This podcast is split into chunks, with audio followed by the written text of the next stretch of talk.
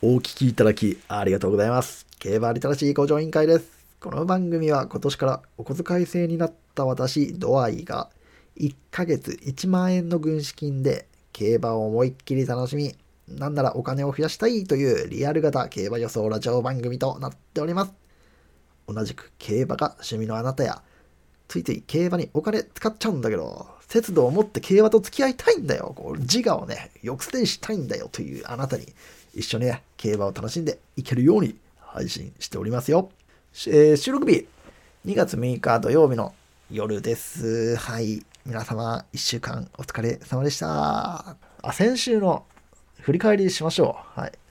先週は、シルクロードステークスを中京の 1200m の競争で行われました G3 シルクロードステークスを予想しまして、18ガールですね。18ガールの単勝1000円。はい。1月で残っていた1000円を18ガールの単勝に、えー、ぶっ込んだ形になりました。結局8番人気だったんですね。結構落ちましたね。8番人気で、えー、14着。はい。え最後直線で大外に酒井流星ジョッキー出して、まあ、こっから伸びろっていう形だったんですけど、なんかな、なんか他の馬ともね、なんかごちゃっとしたりして、結局、上がりのタイムも34秒0、3ハロン34秒0で、一番早かった、え勝ったシュワージが33秒6レースので、まあ結構そんなに切れてるわけでもないし、うん、普通に負けましたわ。ということで、1月の回収率ですね。その2021年1月の馬券の成績なんですけども、えーと、総購入額が11,700円。はい。総払い戻し額が1860円。これは愛知杯の3連複かな、うん、が1点のみ、はい、的中しておりまして、こちらが1860円。収支の合計がマイナス9840円。うん。1万円だね。で、回収率15.8%となっております。うん。うん。まあ、0%じゃないだけいいのかな。まあ、気を取り直してやっていきましょう。まあ、でもそれでもね、ある、まあ、言い方を変えると1ヶ月で1万円しか負けてないんですよ。ジャンキー。はい。1ヶ月1万円で競馬をね、まあ、楽しめていると思えば、まあ、勝ったも同然ですよね、こんな。気を取り直して、まあ、2月はね、まあ、新しく1万円チャージされましたので、まあ、2月、逆襲の2月、進撃の2月ということでやっていきましょう。よろしくお願いします。東京新聞杯を予想していきます。よろしくお願いします。はい、えー、東京新聞杯東京競馬場芝 1600m の競争で行われます J3 の競争です。4歳以上の決定戦となっております。はい。えー、現在の人気順、前日21時現在ですが、1番人気、バンドギャルドで単勝3.7倍、2番人気がトリプルエースで4.7倍、3番人気シャドウディーバで7.6倍、4番人気が空手で8.7倍、ここまで10倍切ってまして、以下、サトノウィザード、大和キャグニー、8シャイデン、サトノインプレッサ、トライン、ロードマイウェイ、カテドラル、サトノアーサー、西野デイジー。で、こっからもう一気に跳ね上がりますね。プロディガルさん144.1、エメラルファイト160、あエメラルファイト、頑張ってるな。湘南ライズで323.3倍となっております。はい。本命。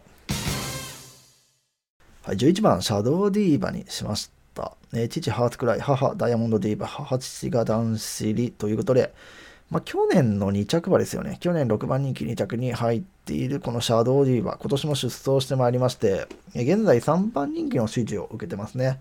はい。えー、理由。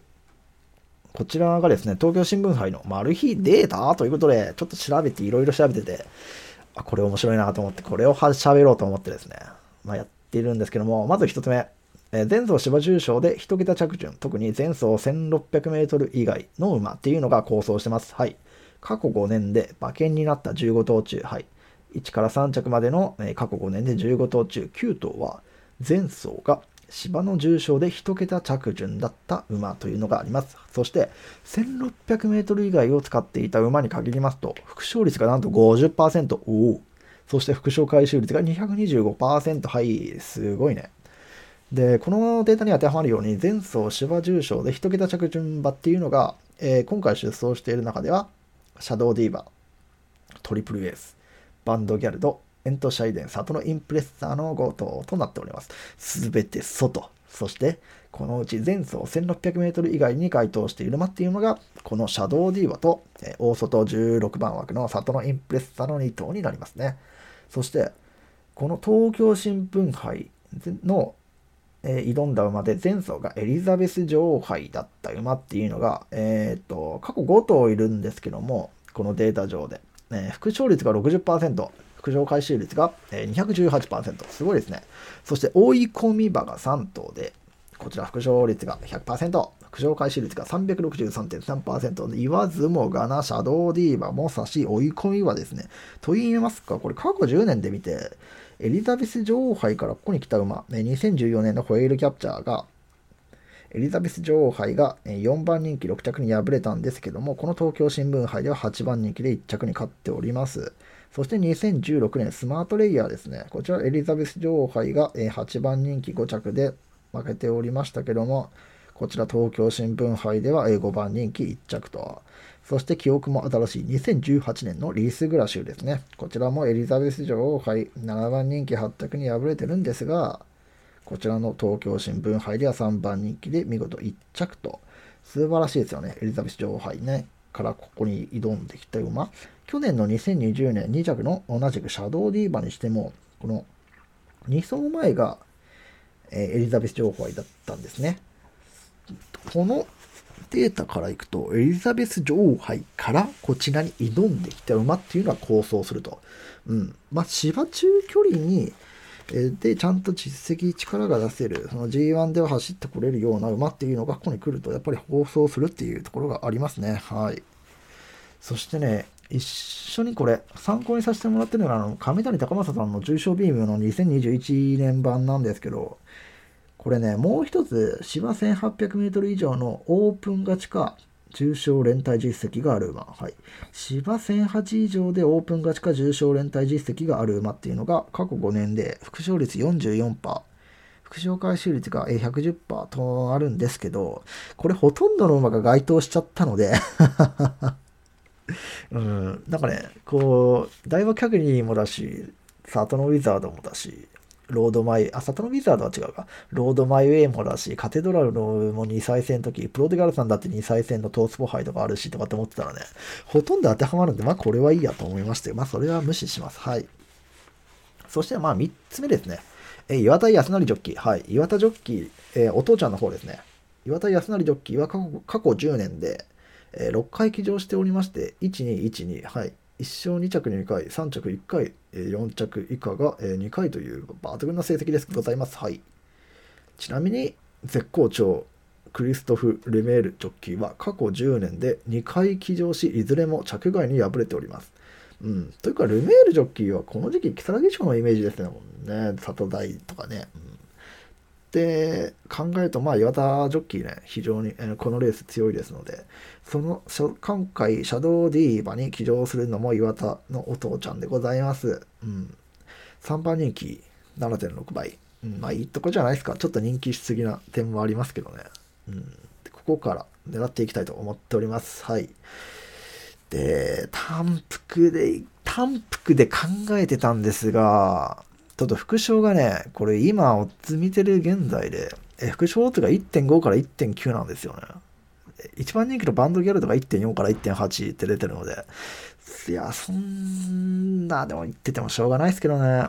なので、シャドウディーバの単勝は買うにしても、まあ、生まれんかワイドか、もしくは3連複のフォーメーションを組み立てるかっていうのはちょっとまだ悩んでいるところでありますので、えー、正式な解明としましては、私の Twitter のアカウントの方に、えー、レース前までにはアップしようと思っておりますので、ぜひよろしくお願いします。はい。本命と言いますか、軸、え、シャドウディーバで行きたいと思っております。よろしくお願いします。ということで、まあ、最後までお聴きいただきありがとうございました。これ、ディープ祭りが、まあ、ディープ有利の場までどうなんだろうね。どうなんですかね。今年の重賞は、まあ、ルメールジョッキー、福永ジョッキー、ここら辺を軸にすれば、まあ 取れるんじゃねえかっていう、まあ、そういった感じのレースが続いてますけども。うん、なので、シャドウディーバーを、まあ、サンリップフォーメーションの1投目に当てといて、トリプルエースバンドギャルド、えー、2列目にして、あと幅広く流せば、ね、え、ー、と、ディープサンクも入れて、エントシャイレンとかね、里のインプレッサーとかも入れて、そうすれば、当たるんじゃないかなとか 簡単に思ってます。はい。ね、せっかく、え、2月に入って1万円、また新たにチャージされましたので、ぜひね、えー、よくよく考えて、うん、買っていきますので、よろしくお願いいたします。はい、えー、こんな放送ですけども、本当最後までお聴きいただきありがとうございました。あの、少しずつですね、あの、スタンド FM の方だけではなくて、本当ポッドキャストの再生回数もですね、あの、どんどんえ、上がってきていて、本当嬉しいです。はい。またご意見等ありましたらですね、あの、スタンド FM のコメント欄ですとか、アマドレターですとか、またあの、メールアドレスをですね、説明欄に載せておりますので、その競馬リテラシー、あと gmail.com ですかね、そちらの方に送っていただけますと、どんどんあの答えていきたいと思っておりますので、えー、よろしくお願いいたします。はい、ありがとうございました。では皆さん、良き競馬ライフを、またね